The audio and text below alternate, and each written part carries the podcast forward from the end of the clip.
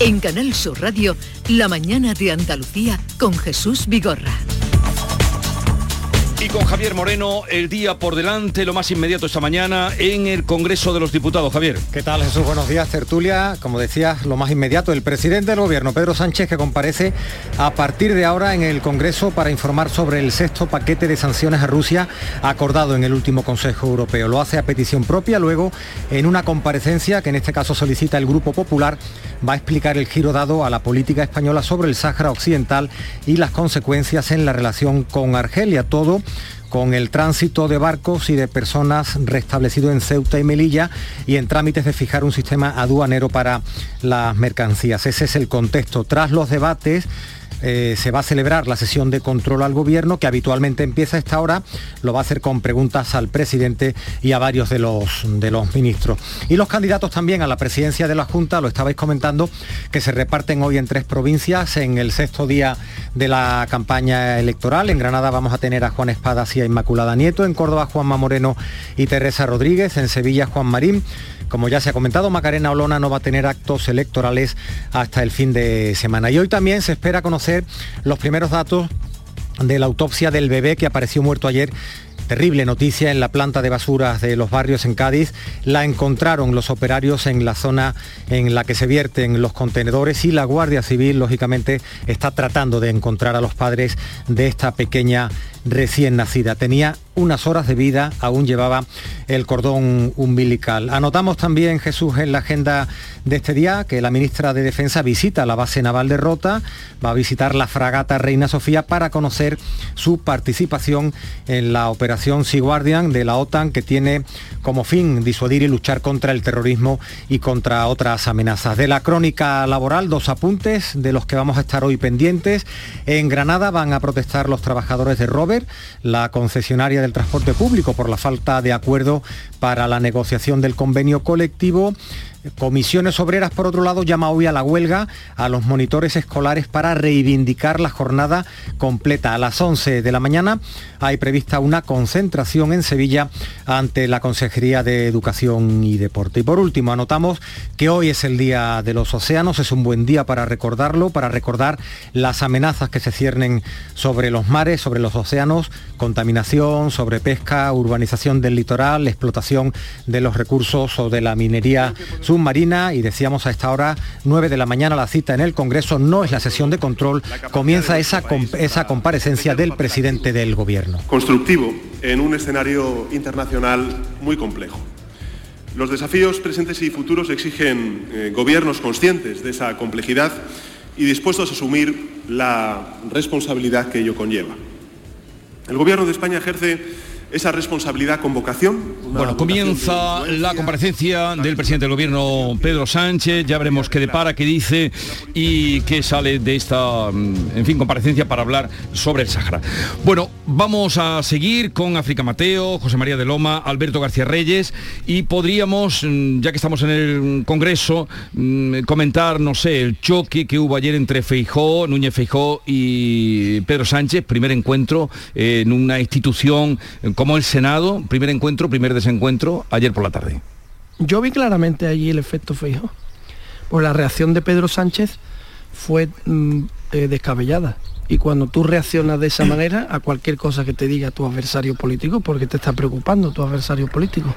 Esa es mi principal reflexión. Pues, pues viste, viste, mucho, Alberto, porque yo no vi nada nuevo. O sea, lo único que vi nuevo, mejores formas, pero la misma incapacidad para entenderse y para escucharse. O sea, al final se agradece que las formas hayan mejorado, pero la política no sirve solo de forma.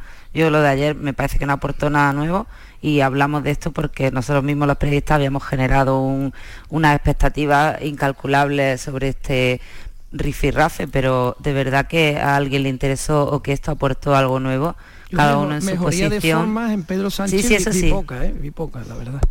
Bueno, el discurso fue menos histriónico en cualquier caso y evidentemente... desde el principio que lleva Núñez Fijó iba a saludarlo, eh, fue a saludarlo. Sí. Mm, viene de ser presidente de, Galicia, ya eso cambió, eso era... De, mm. Sí, sí, las formas, pero que en realidad eh, yo no veo un cambio entre lo que defendía eh, Casado y lo que ahora defiende Fijó y al final en cómo se articula el discurso, solo en la forma. Hombre, Sánchez estaba mucho más cómodo con un casado crispado y declinante que con un, un feijó ascendente, ¿no? Está claro. También es verdad que, que Feijó hizo una, una, defensa primero en la introducción de su nuevo estilo, quiere marcar terreno y claramente cuando dijo yo no he venido aquí a insultarle, estaba haciendo referencia bueno, a, que, a que quizá él va a practicar otro estilo de oposición que puede ser contundente pero más suave en, las formas, ¿no? Yo creo que, estuvo bien cuando le dijo reflexiones sobre que la mayoría social no es las minorías nacionalistas, ¿no? Pero bueno, eh, no va a cambiarle la política de pasto al, al presidente, eso está claro, que, que, se inaugura un nuevo estilo, pero en el fondo, por ejemplo, el asunto principal pendiente es lo de la reforma del, del, Consejo General del Poder Judicial y de otros órganos estatales, y eso siguió un poco enquistado, ¿no? Eh, Feijó tendió la mano en ciertas medidas con otro estilo, pero sigue un poco en sus trece, lo mismo que Sánchez, o sea que hemos inaugurado teatro y escenario, hemos cambiado uno de los dos actores, pero bueno, no parece que en ese sentido se haya avanzado mucho. Pero bueno, si hay una, una brinda de un poquito más de calma y de menos crispación y de menos insultos, bienvenido sea también. Sí, sí, sí, pero esto es como muy gallego, ¿no? Muy, muchas formas, sí, pero pocas. Sí, bastante. de todas maneras, con respecto a lo de que Feijó, no ha cambiado nada el, el, el fondo de, de, de, Casado. A ver, aquí yo creo que hay también una reflexión. Es que el, los postulados ideológicos del PP son los mismos. No ha habido una convención en la que se haya decidido claro. cambiar el, los postulados ideológicos. Es que muchas veces con esto también yo creo que nos confundimos, ¿no? Y, y mira, me voy, me voy a saltar a una polémica que, que, es parecida a todo esto, que es la del obispo de Huelva, que hay gente diciendo que ha pedido el voto para la derecha. Oiga, puede usted ver la melía, usted el favor. ¿Qué va a decir el obispo de Huelva? Pues va, que la, la, doctrina cristiana es esta, y habían escrito los obispos del sur una carta una semana antes diciendo lo mismo y no pasó nada. Mire usted, esta es la doctrina cristiana. No hay ningún partido que se adapte a, a los postulados de la doctrina cristiana. ¿Y qué va a decir un, un, un obispo en una homilía? Pues la Pero doctrina Alberto, cristiana, en esto, que quieren en que una perdona cosa que te diga lo que piensa un obispo, es que no en lo esto entiendo. perdona que te diga Alberto, pero ya le vale, ya, ya puede el obispo de Huelva ponerse las pilas y escuchar a, a, su parroquia porque si habéis leído que sale hoy en Ideal de Almería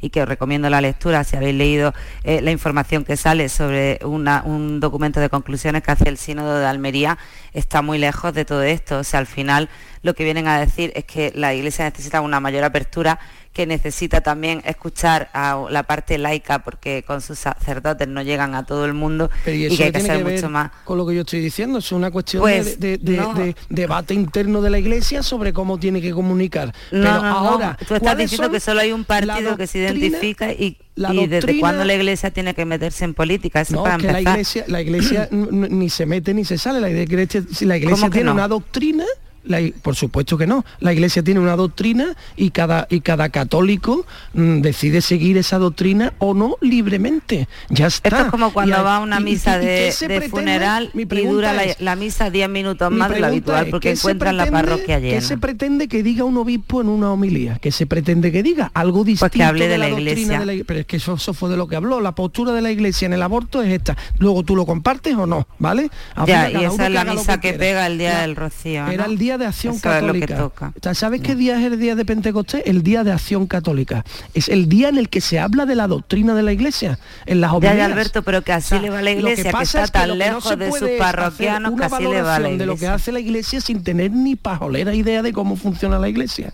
Y eso ya, es lo triste, que, ¿no? Que, que venga el, el sínodo a que aplicar, es al a quien a tienen que escuchar, el sínodo que a quien tienen que escuchar, fíjate las conclusiones que saca, pero que muy es, distantes el, de lo que de predica. Eso no es la sí, conferencia sí. Episcopal ni nada, eso es una posición que concreta bueno, y, de una el parte obispo concreta de Huelva, que es que como la el somete, que somete a debate, ¿no?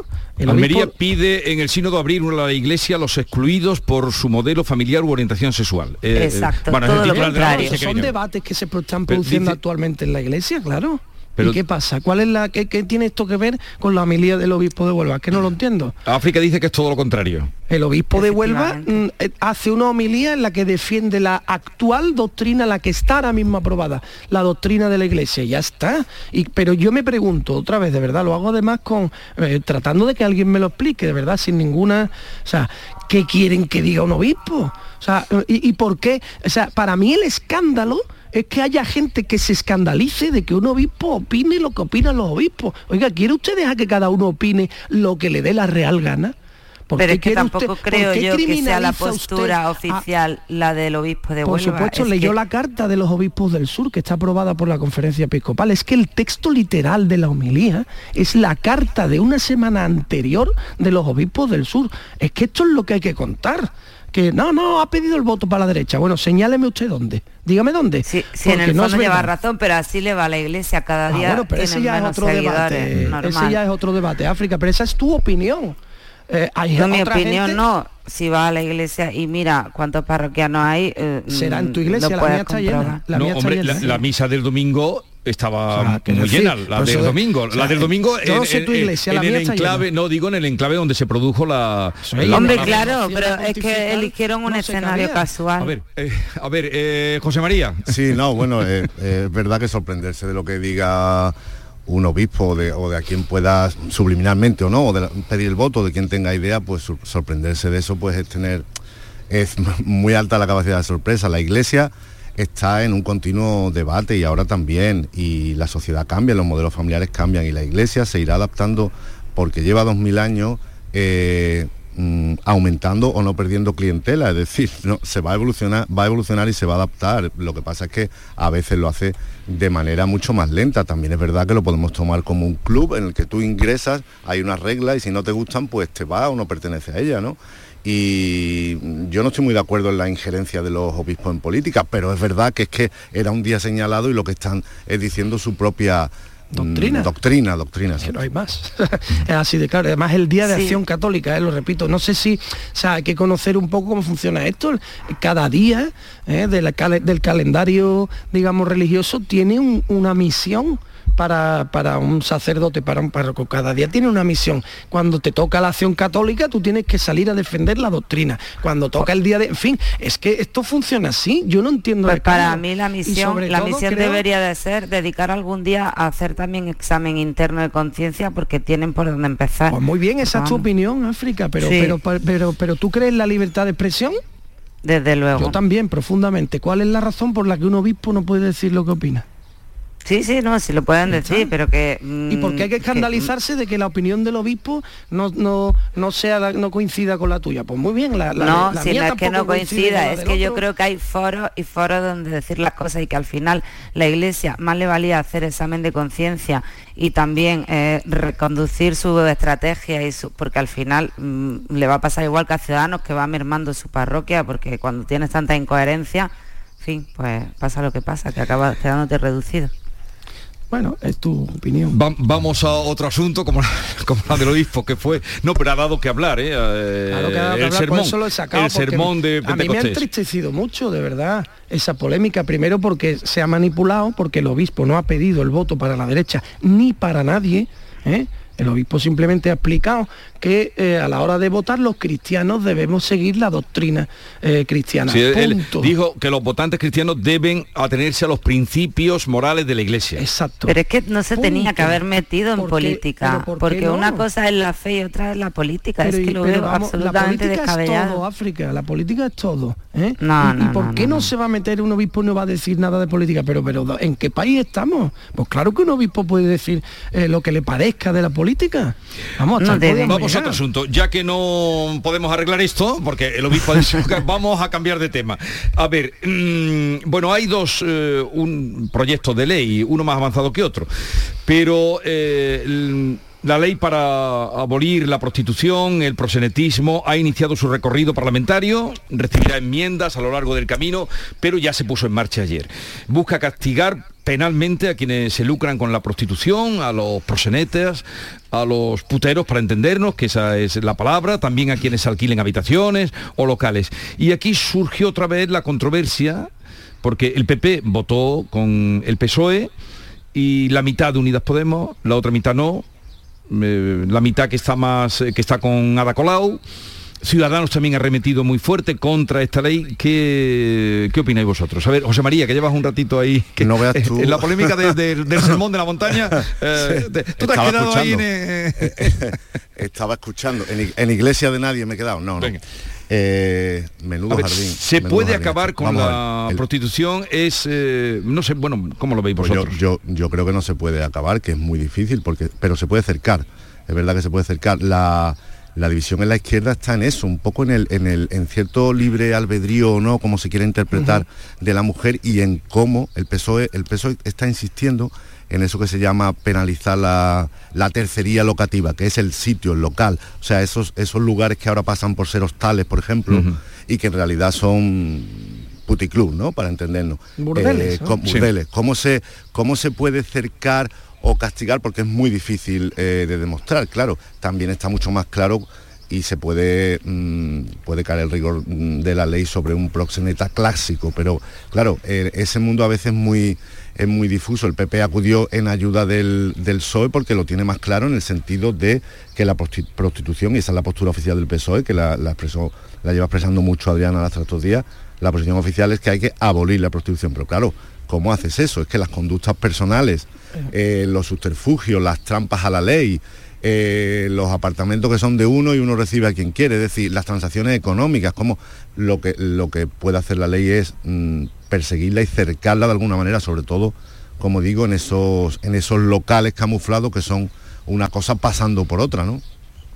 Pero a esto le queda un camino muy largo, además esto es una de las muchas tensiones que tiene Podemos y que tiene el PSOE y que tiene el gobierno de coalición en su seno. Y también muy importante, es un debate entre las propias, eh, digamos, feministas o las, porque no está claro de qué manera eh, eh, meterle mano a este problema que no que, es uno de los más viejos del mundo. bueno, si no el más viejo. Estoy, estoy de acuerdo, estoy de acuerdo con, con, que la abolición es imposible porque una vez que se haga la ley se hará la trampa esto lo sabemos todos, ¿no? Otra cosa es, y, por lo tanto, e, ese mensaje que está dando Adriana Lastra es un poquito utópico, una quimera, ahí, en fin, un poco eh, incluso iluso, ¿no? Eh, otra cosa es que está bien que se endurezcan las medidas, o sea, para acabar con el prosenetismo, con la explotación sexual, con la esclavitud de las mujeres eh, que son sometidas, trayéndolas en condiciones infrahumanas a en fin, yo creo que eso estamos de acuerdo, cualquiera que tenga dos de frente, estamos de acuerdo con, eso. Pero a, partir de qué momento puede un Estado decidir sobre el libre albedrío de una mujer para mm, actuar como considere oportuno con su cuerpo, ¿no? Que eso, esto entra en, contradicción con el propio mensaje feminista, ¿no? O sea, mm, cuando hablan del aborto, es que mi cuerpo es mío, ya, pero para ejercer la prostitución también es suyo el cuerpo de una mujer que libremente, ¿eh? subrayo la palabra, libremente decide hacer eso. O sea, ¿cómo, ah, ¿cómo se puede regular eso? Mm, estoy hablando de un debate que creo que, yo, que, entra en un, punto ya ético muy, muy difícil de gestionar. Yo no, eh, estoy, para nada de acuerdo contigo, Alberto, es que somos muy hipócritas con este... No, pero con este tema somos muy hipócritas y nos ponemos de lado. Al final, algo que es eh, que no se puede discutir es que la prostitución es incompatible con la igualdad.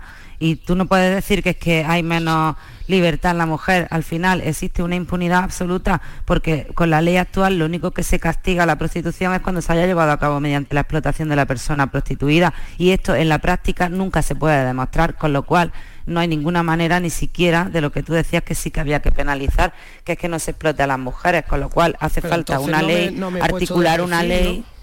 ¿Eh? No me he puesto de perfil. no, pero que somos muy... No, no, te he dicho a ti, digo en general. No, no, que la sociedad... No, no, no, incluidos los que ahora intentan legislar esto, que ha sido muy... Que la sociedad ha sido muy hipócrita con este tema, porque además, eh, si se ha sacado ahora y si se va a legislar, es porque hay más mujeres en puestos políticos, porque desde luego que los hombres han consumido siempre mucha más prostitución que las mujeres, y esto es así, es una realidad. Entonces... Mm, nos hemos puesto siempre de perfil y ahora nos dan las prisas por regular algo que es muy complejo, pero por supuesto que, hay que regularlo porque mm, no hay ahora mismo una protección para ninguna mujer que esté dedicándose a la prostitución, ni las que están explotadas ni las que no lo están. Pero el debate es más profundo, el debate yo creo que es más profundo, que no están, hay que regularlo, claro, pero a partir de qué momento esa regulación invade la libertad, ¿no? Yo que soy un profundo defensor de la libertad individual. Yo, Esa es la clave. y ya está. Entonces, mm, si una mujer decide, o sea, ¿en qué momento puede un Estado eh, meterse dentro de su decisión?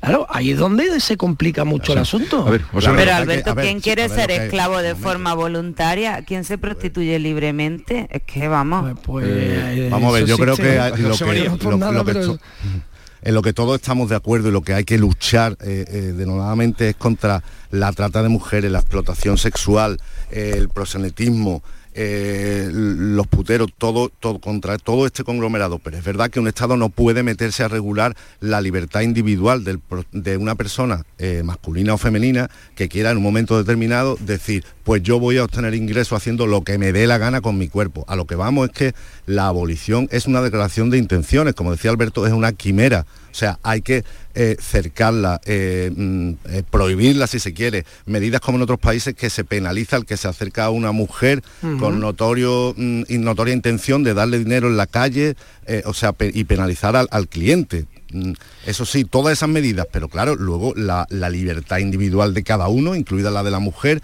y sobre todo, ¿quién dice qué es prostitución y qué no, y a cambio de qué y cómo? O sea, lo que está claro es que hay que luchar contra la explotación de la mujer, contra las mafias, contra las que traen a la mujer engañada y la explotan, contra todo eso.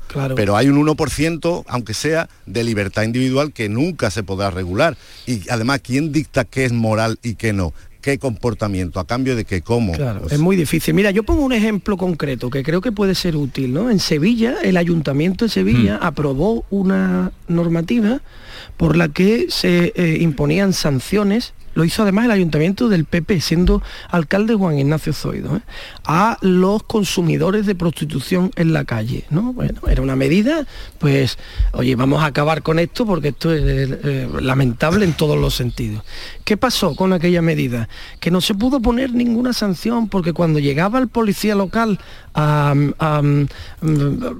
meter mano en el asunto, pues eh, decían que eran unos amigos que habían quedado allí para verse y venga, ahora demuestra tú, a partir de ahí empieza a demostrar. Es muy difícil, pues, insisto en que echa la ley, echa la trampa y, es, la abolición es una quimera. Y, está muy bien que lo digan, pero todos sabemos que eso no, no se va a conseguir. Ahora, eh, que no se vaya a conseguir, no quiere decir que no haya que tomar medidas, claro que hay que tomarlas, siempre que no invadan el espacio de libertad individual de cada uno. Esa es mi, por lo Mira, Alberto, para que quede clara mi postura, porque yo creo que no ha quedado clara, prostitución no es libertad. ¿Y quién se prostituye libremente y quién quiere ser esclavo de forma voluntaria? Por favor. Eh, África existen personas que se prostituyen libremente. Pero que está asemejando prostitución a libertad, es que me parece lo más exagerado que te he escuchado en mi vida. Siento generarte, no, no, yo no estoy eh, asociando prostitución a libertad, vamos por Dios, eso es sí que es ya coger la brocha gorda y mojarla en el cubo de cal. O sea, eso no lo he dicho yo, ¿vale? Yo he dicho que hay personas que, que libremente hacen eso. ¿Cómo y que cómo puede regular un Estado eso? ¿Cómo puede hacerlo? Y ahí se produce un conflicto que es muy difícil de gestionar. Eso es lo que yo estoy diciendo. Ni yo defiendo la prostitución, mucho menos defiendo a los puteros que me parecen deleznables, ¿eh? para que quede claro también. Vayamos aquí ahora, ¿eh? ¿Eh? me parecen deleznables. Ahora, lo que yo digo es que regular eso no es tan fácil como plantean quienes lo están planteando, porque lo están planteando de forma gruesa lo de abolir la prostitución en lo, que tú mm, crees que eso es un imposible. Eso es imposible. En mi opinión es imposible. Bueno, habrá que luchar para hacer lo posible, que si todo lo que nos, nos parece imposible lo dejásemos el río correr, pues entonces para que estamos aquí para que se dirija un país, pues que todo fluya. Pues eso hemos dicho, que hay que tomar medidas. Bueno, otro asunto, otra, ya antes de, despediros, eh, a ver, em, otra ley, otra ley.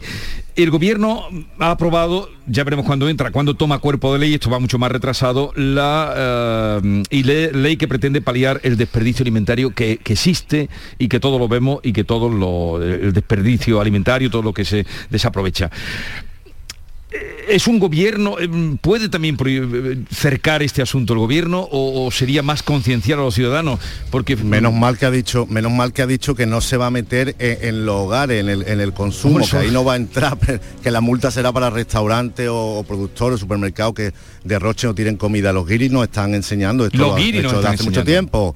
Ellos pedían siempre sin ningún tipo de pudor que se iban a llevar la media botella de vino que les sobra o el filete. A nosotros nos da un poco de apurito, pero esto está cambiando. Muchísima gente pide llevarse lo que eh, el medio plato macarrones que ha dejado el niño, por ejemplo, ¿no? Esto te lo lleva y te hace un avío estupendo luego. Y siempre ha dado apuro, pero, pero está cambiando. Y a mí no me parece mal tampoco ¿eh? que se regule eso porque creo que se producen despilfarros mm. lamentables, ¿no? Y, el espíritu de la ley, escuchaba ayer al ministro Plana decir que se va a obligar a, donar a los bancos de alimentos o a las organizaciones que a punto de caducar, preferentemente fecha para que eso se pueda distribuir. A mí me parece que eso está muy bien, la mm. verdad. No sé qué más decir de esto, pero...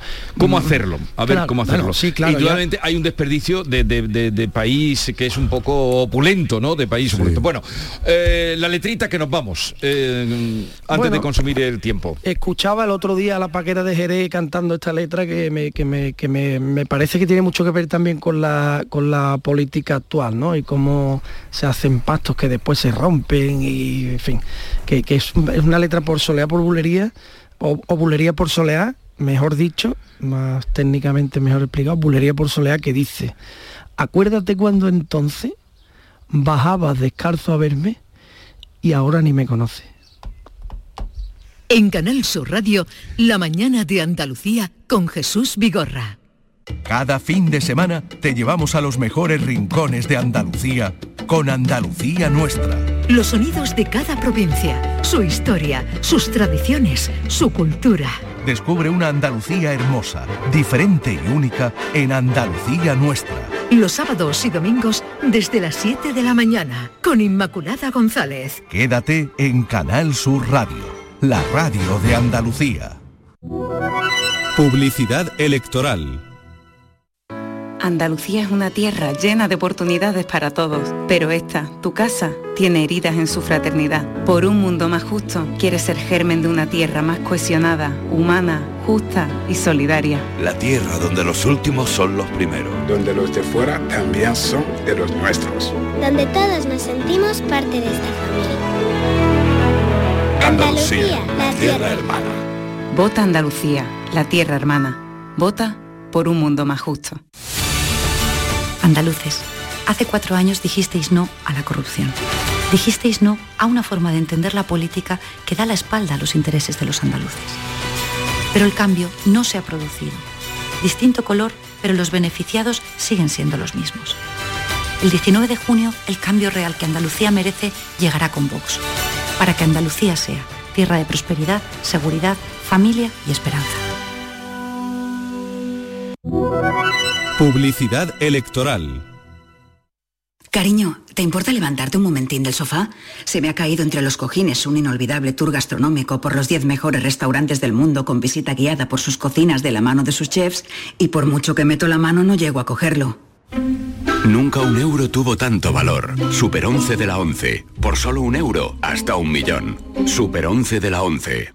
A todos los que jugáis a la 11, bien jugado. Juega responsablemente y solo si eres mayor de edad. Canal Sur Sevilla. Desde que tengo mis dos parejas de audífonos, no me preocupa acompañar a mis nietos a la playa. Si se mojan, siempre llevo conmigo los de repuesto. Para tu tranquilidad, tu segunda pareja de audífonos por un euro más, solo en Alana Flero. Pide cita hoy mismo en el 900-900-606 o ven directamente a tu centro de audiología a Flero. Ver condiciones en óptica. El mobiliario para la hostelería lo tienes en Industria Sevillana Hostelera. Campanas y turbinas de extracción, mesas inoxidables, mobiliario refrigerado, equipos de lavado y todo lo necesario para el montaje de tu bar o restaurante. Equipos de aire acondicionado desde 226 euros masiva. Condiciones especiales para instaladores. Industria Sevillana Hostelera. En Polígono El Pino, calle Pino Central 8. Teléfono 617-980-950. Recuerde, 617-980-950. ¿Eres de los que se desesperan cuando no carga un vídeo en YouTube? Vente a Unicable y combina nuestros servicios de fibra, móvil y televisión como quieras. En Unicable encontrarás tarifas de otro planeta. Visítanos en La Rinconada, Umbrete, Cantillana, Santiponce, La Puebla del Río, San José de la Rinconada y Alora, en Málaga. Encuéntranos en unicableandalucía.com. Recuerda, tu operador local es Unicable. Se acerca a las nueve y media de la mañana y desde hace unos minutos, Berrocar Automóviles te espera en sus instalaciones. Desde Grupo Berrocar te deseamos que tengas un buen día.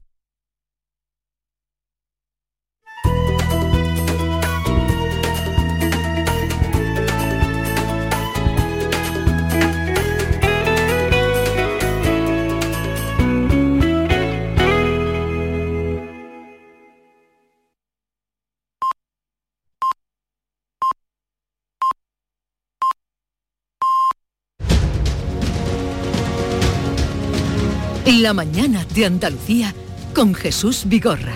Bueno, voy a despediros. Llegaba, es que no he calculado el tiempo de la de la desconexión y ha pillado que parecía que te he dejado ahí en blanco con esa letra tan bonita que has traído. Acuérdate cuando entonces bajabas descalza al río a verme. Y ahora, ni me conoce. Bien, eh, África Mateo, que nada, quedas liberada. Un placer siempre. ¿Eh? Eh, a ver qué pasa en elegido esta semana. ¿Cuándo va? El viernes, cuando va por allí la... Eh, el presidente. El presidente. Bueno. José María de Loma, sigue coleccionando aforismos, por favor. Muy bien, lo haré. Un placer, Jesús, compañeros. Igualmente. Buen día. Y Alberto, gracias por la letrita, como siempre, y también por tu presencia. Que tengas un buen día. Un abrazo a todos. Hasta, a ver, mañana te leeré la columna, A ver si titulas pasa palabra. Vamos a ver qué hago. si, tiene otro mejor, mejor. bueno, vamos a otro asunto porque el mundo no solo vive una crisis energética y una crisis económica y también financiera, inflación y deuda creciente, sin miedo ante las futuras subidas de los tipos de interés que nos están anunciando un día y otro, sino también una crisis alimentaria Dicen que no habrá hambruna, pero algunos países sufrirán una larga escasez de alimentos. Y de ese tema queremos hablar con Adriana Fillol Mazo, es profesora mm, de Derecho Internacional Público en la Universidad de Sevilla, la seguridad alimentaria en el marco universal de la paz y la seguridad internacionales eh, son su especialidad. Adriana Fillol, buenos días. Hola, buenos días, encantada. Eh, la guerra de Ucrania ha despertado los fantasmas de la crisis alimentaria mundial. Estaba ahí, no es algo nuevo, pero ahora comienza a hablarse del hambre de millones de personas como arma de guerra. Eh, ¿Qué parecer tiene? ¿Podemos llegar ahí? Eh, ¿Cómo ve el futuro?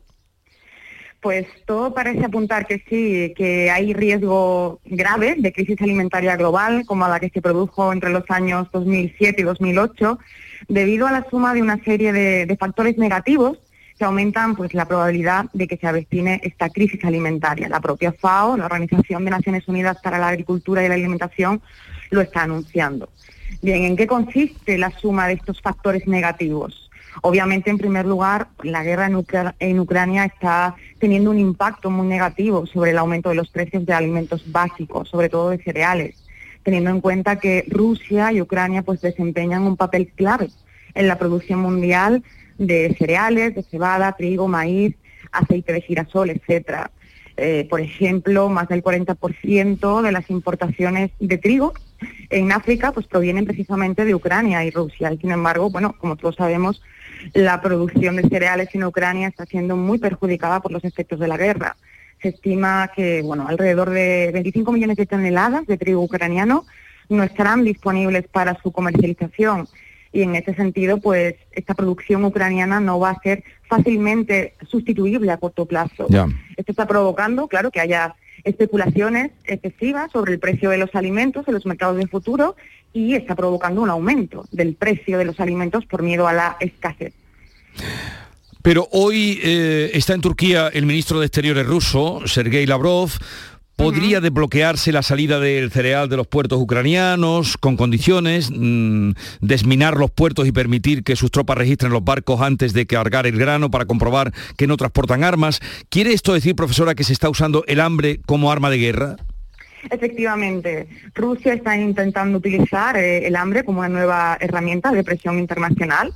El presidente ruso Putin ha, culpado recientemente de la inminente crisis alimentaria a Occidente debido al régimen de, sanciones del que es objeto Rusia y en las últimas semanas ha declarado que levantará el bloqueo a los puertos ucranianos a cambio de que la Unión Europea retire sus sanciones. Hay un chantajeo político. Eh, y claro, este, esta cuestión es compleja porque, bueno, Ucrania, que es el quinto exportador mundial de trigo, no puede exportar sus granos debido al bloqueo ruso de los puertos en el Mar Negro, sobre todo a través de Odessa y Nikolaev, ¿no? que gestionan en torno al 90% de las exportaciones ucranianas. Todo va a pasar por una negociación política y, y bueno, la cuestión es compleja. A su vez, bueno, eh, el ministro de Defensa ucraniano ha defendido que, bueno, que en caso de que llegue a un acuerdo con Rusia para el paso de barcos ucranianos cargados de grano, pues no es seguro de que Rusia cumpla y que, bueno, que podría hundir los barcos si no se cuenta con un paso seguro y con una especie de escolta militar, buques militares. Eh, pero bueno, por parte de la OTAN y por parte de, los Estados europeos pues hay reticencias a esta opción. Por lo tanto, habría que buscar vías eh, alternativas logísticas para mm. transportar el grano, ¿no? Por vías terrestres, especialmente desde Polonia y Rumanía. Sin embargo, claro, este transporte terrestre no podría compensar, ¿no? El cierre del Mar Negro. ¿Y qué alimentos pueden faltar? faltar? Bueno, actualmente, a ver, en España o en la Unión Europea, a corto plazo, no, no está en juego la disponibilidad de alimentos, ¿vale? Sí. Sino está la accesibilidad a los alimentos por parte de los hogares con bajos ingresos, ¿no? Debido al precio, al aumento del precio de esos alimentos. Nada más hay que ver que, que, cuando vamos al supermercado pagamos más y llevamos menos a casa. A grandes rasgos, a lo que nosotros nos afecta, la Unión Europea hay que decir que es en gran medida autosuficiente para muchos productos agrícolas clave, ¿no? Y también es un exportador eh, importante a nivel mundial de trigo. Sin embargo, bueno, hay ciertos productos específicos que son difíciles de sustituir rápidamente, eh, como las, proteínas forrajeras para la alimentación bovina o el aceite de girasol, ¿no? que ya tenemos escasez. Eh, y si bien es verdad que no está en peligro por ahora la estabilidad en el suministro de nuestros alimentos, es verdad que si los costes de producción siguen aumentando por el aumento del precio de los fertilizantes, por el aumento del, precio del pienso para el ganado, por el aumento de los precios de la energía y no hay margen de beneficio a los productores de alimentos, esto sí que puede afectar pues a la seguridad del suministro y podemos ver pues escasez ¿no? de, algunos productos o un aumento desmesurado de esos productos para compensar el, coste de, producción. Y esto, bueno, está haciendo que, que, se empiece a hablar en el marco incluso de la Unión Europea de reforzar la seguridad alimentaria y la soberanía alimentaria interna, ¿no? Mediante una producción local eh, y mediante un consumo de productos nacionales para acortar los circuitos de comercialización, el apoyo a las explotaciones agrícolas pequeñas y medianas, etcétera, etcétera. Pero a corto plazo mm, no va a haber una escasez severa de, alimentos importantes básicos. Eh, ¿Cuántos millones de personas pasan hambre cada día en el mundo? Pues en torno a 800 millones de personas y eh, la FAO recientemente ha dicho que la crisis y el conflicto armado en Ucrania puede hacer aumentar en 13 millones más las personas que pasan hambre. Resultan especialmente eh, perjudicados ¿no? por, los efectos de, de, esta guerra, pues los estados que son importadores netos de alimentos, especialmente de cereales. Por ejemplo, Líbano, Egipto, Túnez o Yemen ya están viendo afectadas sus reservas alimentarias de, cereales y esto pues hace que pueda aumentar tensiones, malestar social, etcétera, etcétera. Y también los estados que dependen de la importación de fertilizantes para una significativa parte de su producción agrícola, pues se enfrentan a costes cada vez más elevados para adquirir estos insumos importados. Y bueno, esto supone una amenaza para las próximas cosechas. Pues veremos qué pasa de esa reunión de hoy, de los días por venir, pero la situación desde luego es, como usted ha planteado muy bien, eh, difícil, complicada y con no pronta solución si no quieren los países que están provocando, Rusia especialmente, que están provocando esta situación. Adriana Fillol Mazo, mm, profesora de Derecho Internacional de la Universidad de Sevilla, su tesis doctoral fue la seguridad alimentaria, ya han visto ustedes cómo sabe del tema y cómo nos lo cuenta, así es que gracias por estar con nosotros un saludo y buenos días. Gracias a ustedes, un placer.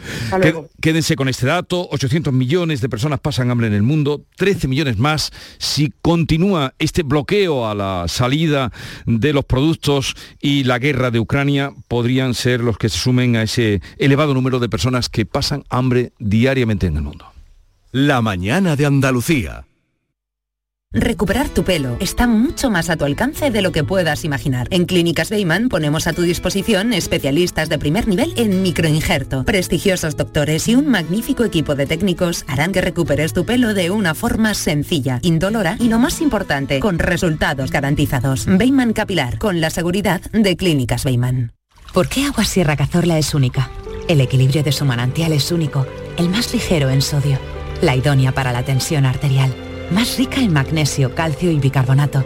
Y ahora agua Sierra Cazorla con los refrescos saludables de verdad, sin azúcar y sin gas, más naranja y limón. Agua Sierra Cazorla, la única en calidad certificada.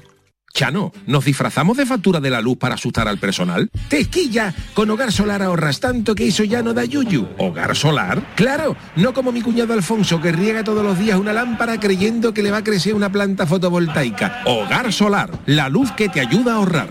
Ahora mismito voy a ponerme yo la plaquita. Canal Sur Radio, Sevilla. Dehesa a la Adelfa. Jamones y embutidos ibéricos de bellota. Carnes de ternera, cerdo y pollo de primera calidad. Contamos con una gran variedad en quesos nacionales e internacionales. Descubre los verdaderos tesoros de nuestra gastronomía en calle Esperanza de Triana número 50. Dehesa a la Adelfa. La calidad del ibérico en tu mesa. Desde que tengo mis dos parejas de audífonos, no me preocupa acompañar a mis nietos a la playa. Si se mojan, siempre llevo conmigo los de repuesto. Para tu tranquilidad, tu segunda pareja de audífonos por un euro más, solo en Alana Flero. Pide cita hoy mismo en el 900-900-606 o ven directamente a tu centro de audiología a Flero. Ver condiciones en óptica. ¿Buscas una fibra óptica que te dé más? Telecable Andalucía es tu operador local de confianza. Telecable. Fibra de 300 megasimétricos por solo 14,90 euros al mes y línea ilimitada de 24 gigas por 10,90. Contrata en Telecable Andalucía. Somos punto de venta oficial de Xiaomi. Telecable Andalucía. Conecta con lo que realmente importa. ¿Te has enterado de las nuevas aperturas del centro comercial Los Alcores? Springfield totalmente renovado y con moda de mujer. Stradivarius con su nueva imagen y más moda. Próximamente abrirá JD y en GIS podrás encontrar todo en equipamiento para el hogar. Pero no solo eso. Vuelve TGB con su 2x1 los jueves. No te lo pierdas. Ven y descúbrelo. Autovía A92. Salida 7 en Alcalá de Guadaira. Centro comercial Los Alcores. Mucho donde disfrutar. Mes del chollo en Rapimueble. Sillón relax 199 Dormitorio juvenil 389 euros. El número uno del mueble marca la diferencia. Paga en 12 meses sin intereses. Mes del chollo en Rapimueble. Más de 200 tiendas en toda España y en rapimueble.com. Celebra el Día Mundial del Medio Ambiente con Social Energy. Únete a más de 3.000 clientes satisfechos con nuestras soluciones fotovoltaicas. Realizamos un estudio gratuito para ahorrar hasta un 70% de tu factura eléctrica y te regalamos un cheque de 200 euros en Amazon. Pide tu cita en el 955 44 11 11 o socialenergy.es y aprovecha las subvenciones disponibles. La revolución solar es Social Energy.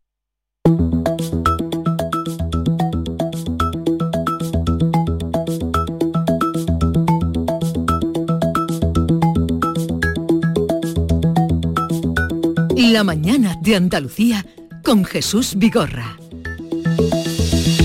Otro asunto al que vamos hoy, que venimos contando desde temprana hora, es esa petición que se está haciendo incluso desde el propio gobierno de Andalucía, ayer eh, lo hacía el consejero de la presidencia, un llamamiento a la donación de sangre. Salvador Ollonarte es el gerente de la Red Andaluza de Medicina Transfusional, Tejidos y Células. Salvador Ollonarte, doctor, buenos días.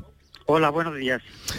Eh, a ver, ¿qué está pasando? Porque mm, la situación lleva días ya siendo preocupante y las llamadas también a la donación de sangre se vienen haciendo reiteradamente, pero no parece que eh, nos llamemos a, eh, a, a mover la voluntad de donar sangre.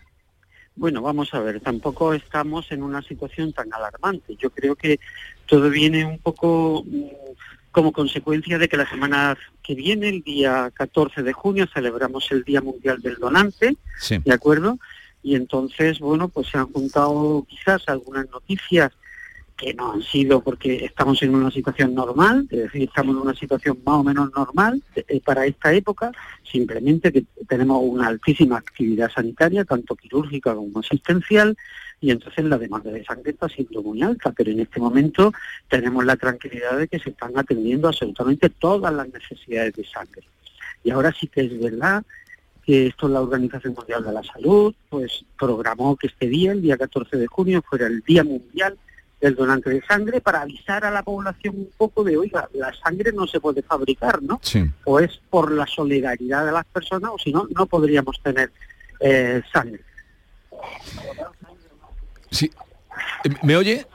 Sí, sí, es que parecía que se había cortado. Bien, entonces, le Mm, quizá le parece excesiva la llamada que hizo ayer el consejero de la presidencia, un exceso de celo o de preocupación. Eh. No, no, no, no, viene, viene un poco como consecuencia de que, de que ha habido pues una cierta escasez de sangre una vez que ha pasado la Semana Santa, como suele pasar después de las fiestas, y la demanda ha sido muy alta y entonces los niveles han sido pues más bien escasos, los niveles de recuperación de, de escasos, ¿no? Pero que en este momento podemos decir tranquilamente que tenemos unos niveles muy aceptables y que seguimos respondiendo a la altísima actividad asistencial que existe. Mm. Y ahora mismo todos los llamamientos van a ir encaminados, absolutamente encaminados, pues a, este acto de solidaridad que se celebra el día 14, el día 14, eh, el día 14 de junio, el del donante, Entonces, bueno, pues la, la llamada de ayer, pues bueno, pues es un momento idóneo, ¿no? Es un momento idóneo que nos ayuda y que durante, bueno, por los primeros días de la semana que viene vamos otra vez a, recibir este llamamiento. Nos sirve incluso en esta, en estos periodos previos a vacaciones, ¿no? Para poder aumentar las reservas de sangre y afrontar un poco mejor el ah, pues no, nos, nos, tranquiliza, nos tranquiliza oírle, doctor Ollonarte. Sí. Mm, mm. Ese es el mensaje, es decir, nosotros necesitamos sangre continuamente, de forma tranquila, y en este momento están garantizadas las reservas de sangre con toda tranquilidad, tanto quirúrgico como para cualquier actividad asistencia. Eh, por hacernos una idea, no sé si usted tiene el dato, ¿cuántos donantes de sangre hay en Andalucía? ¿Tienen ustedes registrados? Bueno, donantes de sangre en Andalucía tenemos registrado, hay muchas clasificaciones de donantes, pero pero yo le puedo decir que el año pasado donaron 350.000 personas se acercaron a, la donación de sangre. 350.000. Y el año pasado, en el 21, batimos el récord con 298.000 donaciones. Sí, sí, sí. Batimos el récord histórico, ¿no? Sí. ¿Por qué? Pues obviamente también, no, no por casualidad, sino porque la demanda ha sido histórica también, ¿no? Es decir, la actividad asistencial ha sido histórica. Y yo como datos así que suenen, pues nosotros a la semana necesitamos 5.500 donaciones de sangre, al menos para atender la demanda de Andalucía, lo que suponen casi 1.500 personas diarias, ¿no? para hacer números redondos. Sí, sí, para que nos hagamos una idea, para que le agradezco que, lo transforme en número. 5.200 donaciones de sangre a la semana. 5.500. tranquilamente, hay semanas que incluso más, obviamente, pero pero y unos 1.500 donantes de sangre diarios. esas son las necesidades de Andalucía que, bueno, pues eh, es la región más grande, son 9 millones de habitantes y en este momento, pues bueno, pues es la comunidad autónoma más grande de todas. Muy bien. Eh, lo dicho, nos tranquiliza oírle, no sin advertir, eh, bueno, los números hablan solos, que se necesitan 5.500 donaciones de sangre y eso es una cosa que no se puede comprar, que se da hoy por ti, mañana por mí. Eh, Salvador Ollonarte Gómez, gerente de la Red Andaluza de Medicina Transfusional, gracias por estar con nosotros. Un saludo y cuando usted lo necesite no tiene más que llamarme. Pues muchísimas gracias por este mensaje, mensaje tranquilizador y que lo seguiremos repitiendo sobre todo mucho la semana que viene, que el 14 14 martes será el día mundial ya, ya, lo tengo apuntado, ya lo tengo apuntado. ¿Vale? Muchas gracias. Un saludo, que tenga un buen día. Adiós, adiós, adiós. La mañana de Andalucía con Jesús Vigorra. Cada noche, de lunes a jueves, tienes una cita a la que no puedes faltar. Conmigo, en Canal Sur Radio, en el programa del Yuyu, porque siempre hay que ver el lado amable de la vida. Y de eso, ya sabes, que sé un rato. El programa del Yuyu. Te espero de lunes a jueves a las 10 de la noche. Quédate en Canal Sur Radio la radio de Andalucía. Canal Sur Sevilla, la radio de Andalucía. Si necesitas un electrodoméstico, ¿por qué pagar de más en grandes superficies? Ven y paga de menos en Tiendas El Golpecito. Tus primeras marcas al mejor precio y una selección de productos con pequeños daños estéticos con descuento adicional y tres años de garantía. Tiendas El Golpecito. Ahorra hasta el 50% en tus electrodomésticos. 954 100 193 y tiendaselgolpecito.es. Vente a Dimarsa, ponte en mis manos y dile chao, dile chao, dile chao, chao, chao, empieza ya tu autoconsumo, nuestro petróleo es el sol. Leques fotovoltaicas Dimarsa y despreocúpate de la factura de la luz. Dimarsa.es. El talento empieza cuando cada clase es una experiencia, cuando el mundo entero es tu escenario para demostrar lo que vales, cuando conectas con la gente que te acompañará en tu futuro y cuando te esfuerzas al máximo para conseguir la excelencia. El talento empieza en Loyola. Inscríbete a nuestras pruebas de admisión en uloyola.es. Universidad Loyola, We Are Talent. El mobiliario para la hostelería lo tienes en Industria Sevillana Hostelera. Campanas y turbinas de extracción, mesas inoxidables, mobiliario refrigerado, equipos de lavado y todo lo necesario para el montaje de tu bar o restaurante. Equipos de aire acondicionado desde 226 euros masiva. Condiciones especiales para instaladores. Industria Sevillana Hostelera. En Polígono El Pino, calle Pino Central 8. Teléfono 617-980-950. Recuerde, 617-980-950.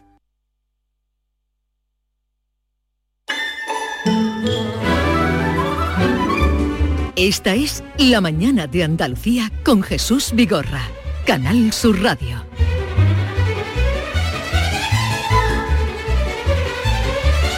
Maite Chacón, buenos días. ¿Qué tal? ¿Cómo estás Jesús? Y David Hidalgo, buenos días. Bueno, bueno, tenemos un programa hoy, Jesús, que te cuente Maite, pero yo sobre todo estoy muy ilusionado con conocer a África.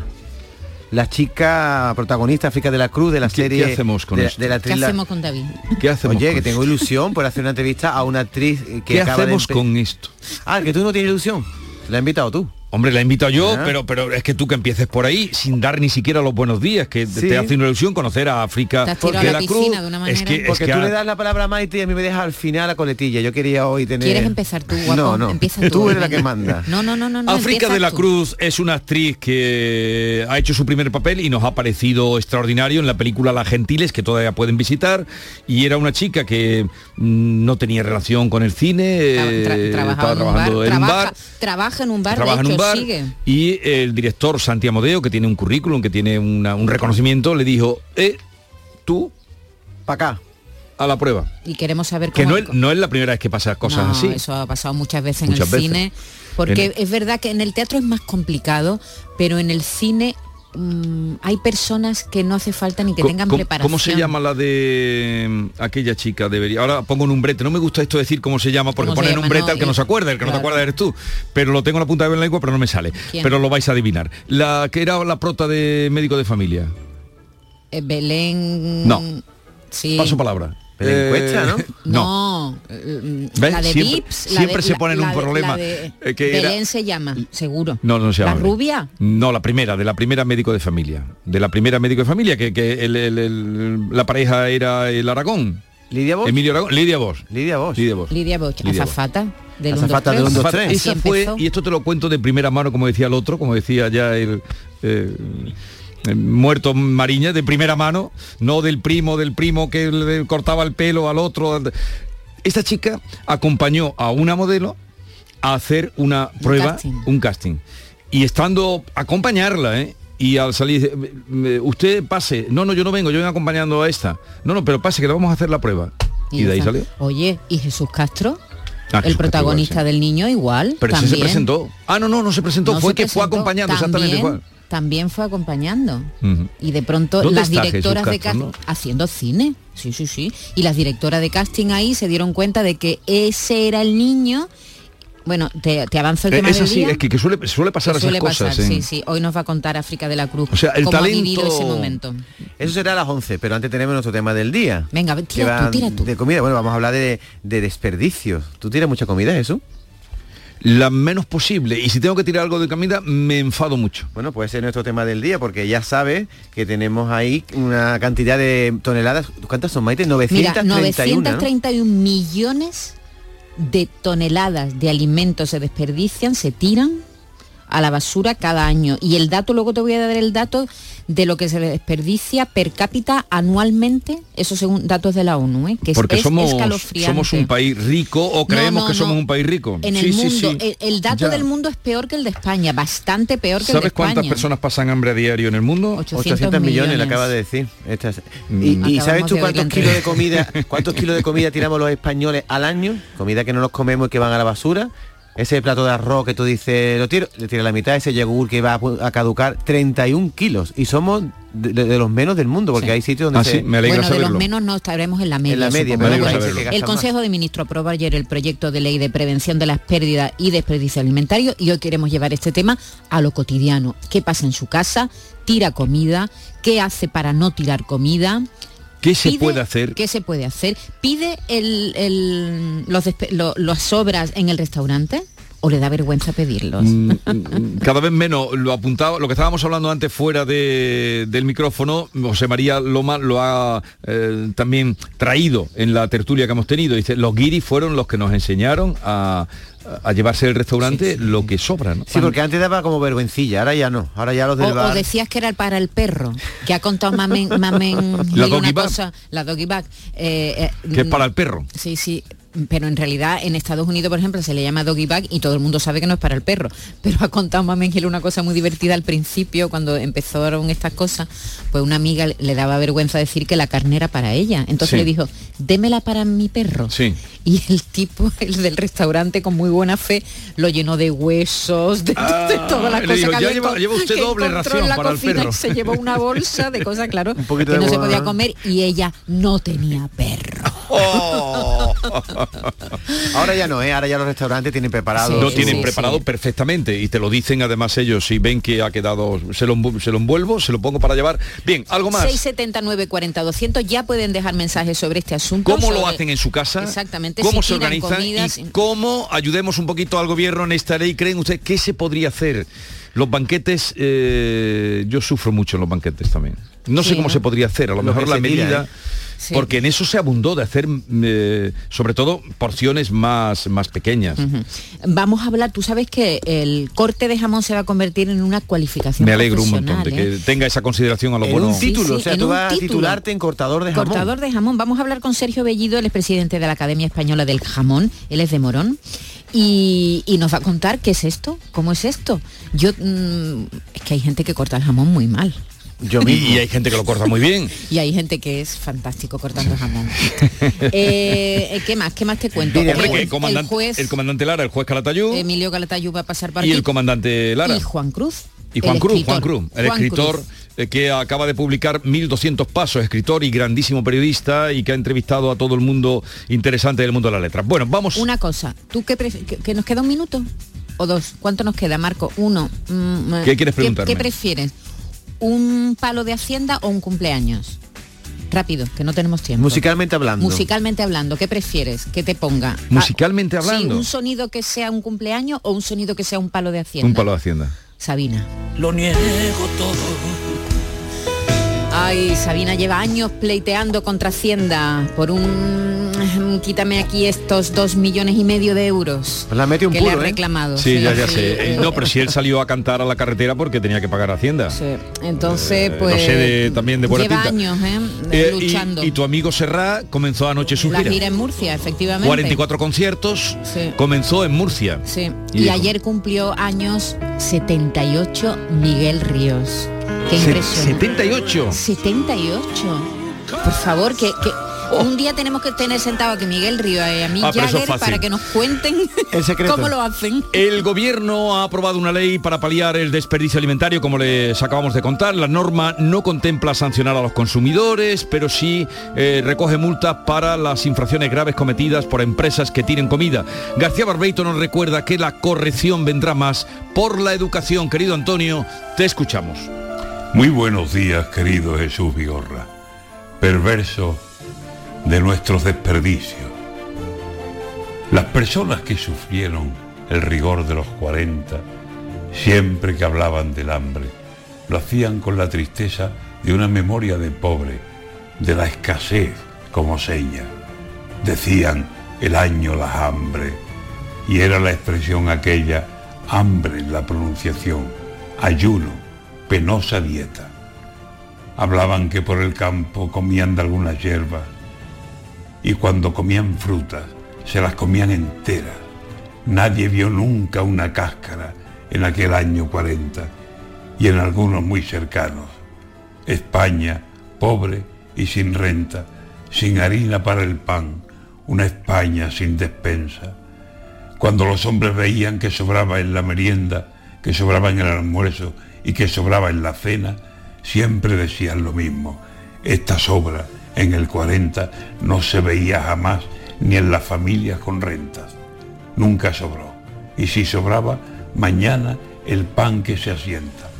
Poco a poco hemos pasado de aquella vera a esta vera, de escasez a la abundancia y de la abundancia esta al derroche, a tirar sobras como el que tira miseria. El consumo ha conseguido la compulsión. Como fieras compramos, acumulamos como en vísperas de guerra y caducan alimentos y rebosan las neveras. Y si en las casas ya hay excesos que dan vergüenza, en bares y restaurantes, a diario tiran fuera a los cubos de basura comida sobrante y buena. En alguna parte oscura, el hambre de otros espera con ojos desesperados, como en el año 40. Multarán a quienes